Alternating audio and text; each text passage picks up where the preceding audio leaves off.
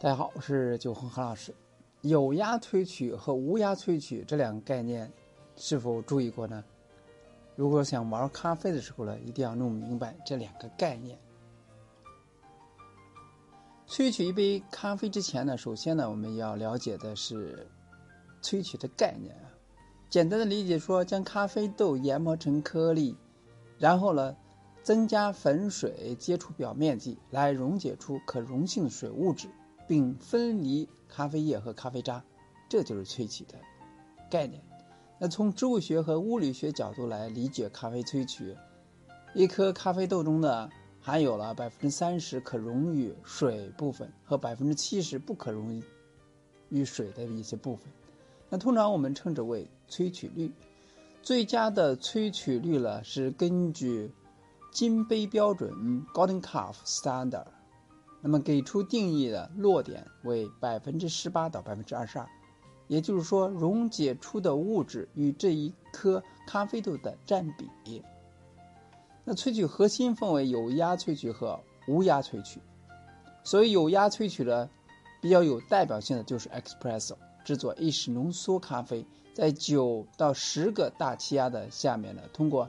九十二度到九十六度的热水，并且在二十二到二十八秒之间萃取出三十毫升的浓缩咖啡液。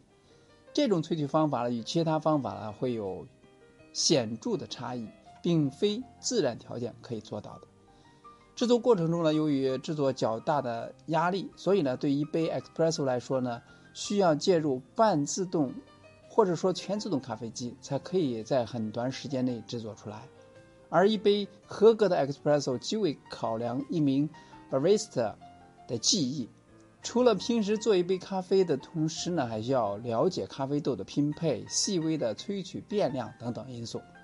能够做出一杯高品质的 espresso 是一件非常了不起的行为艺术。那无压萃取呢，相比呢是一种比较自然的传统萃取，在一个大气压就能够完成。比较有代表性的就是法亚壶、聪明壶，还有 V 六零蛋糕杯等等进行手冲咖啡这类器具。那法式压力壶又称法亚壶，主体呢是一个玻璃器皿的容器，再配一个滤器活塞，通过咖啡粉与水接触三到五分钟之后呢，用活塞滤器将粉压至下方，从而得到咖啡液。这种方法呢，还原咖啡风味很好的方法，比较类似于专业的杯测，所以呢，也受许多玩家的喜爱。对于家庭来说呢，也是一种非常不错的萃取方法，简单快捷，整体风味呢也比较强。聪明杯一种比较类似于法亚壶的萃取原理，也就是说，通过浸泡原理，从而得到一杯咖啡液。但其制作过程中呢，相比法压壶多了一张滤纸，从而得到咖啡液更加干净。它的主体呢是一个滤杯，并配一个阀门。浸泡完成之后呢，只要打开阀门就可以得到一杯咖啡了。那 V 六杯、V 六零蛋糕杯这两款器具呢，相比前两者呢，会对咖啡师呢要求了萃取技艺较高。它们分别配了滤杯、分享壶、滤纸和手冲壶，更加专业的器具，是现今的流行行业对于无压萃取主流器具。主要操作过程呢，分为闷蒸和萃取。闷蒸呢是排出咖啡豆用于烘焙后的二氧化碳，并开始溶解当中的芳香分子，而萃取过程呢，将芳香物质呢溶于水中。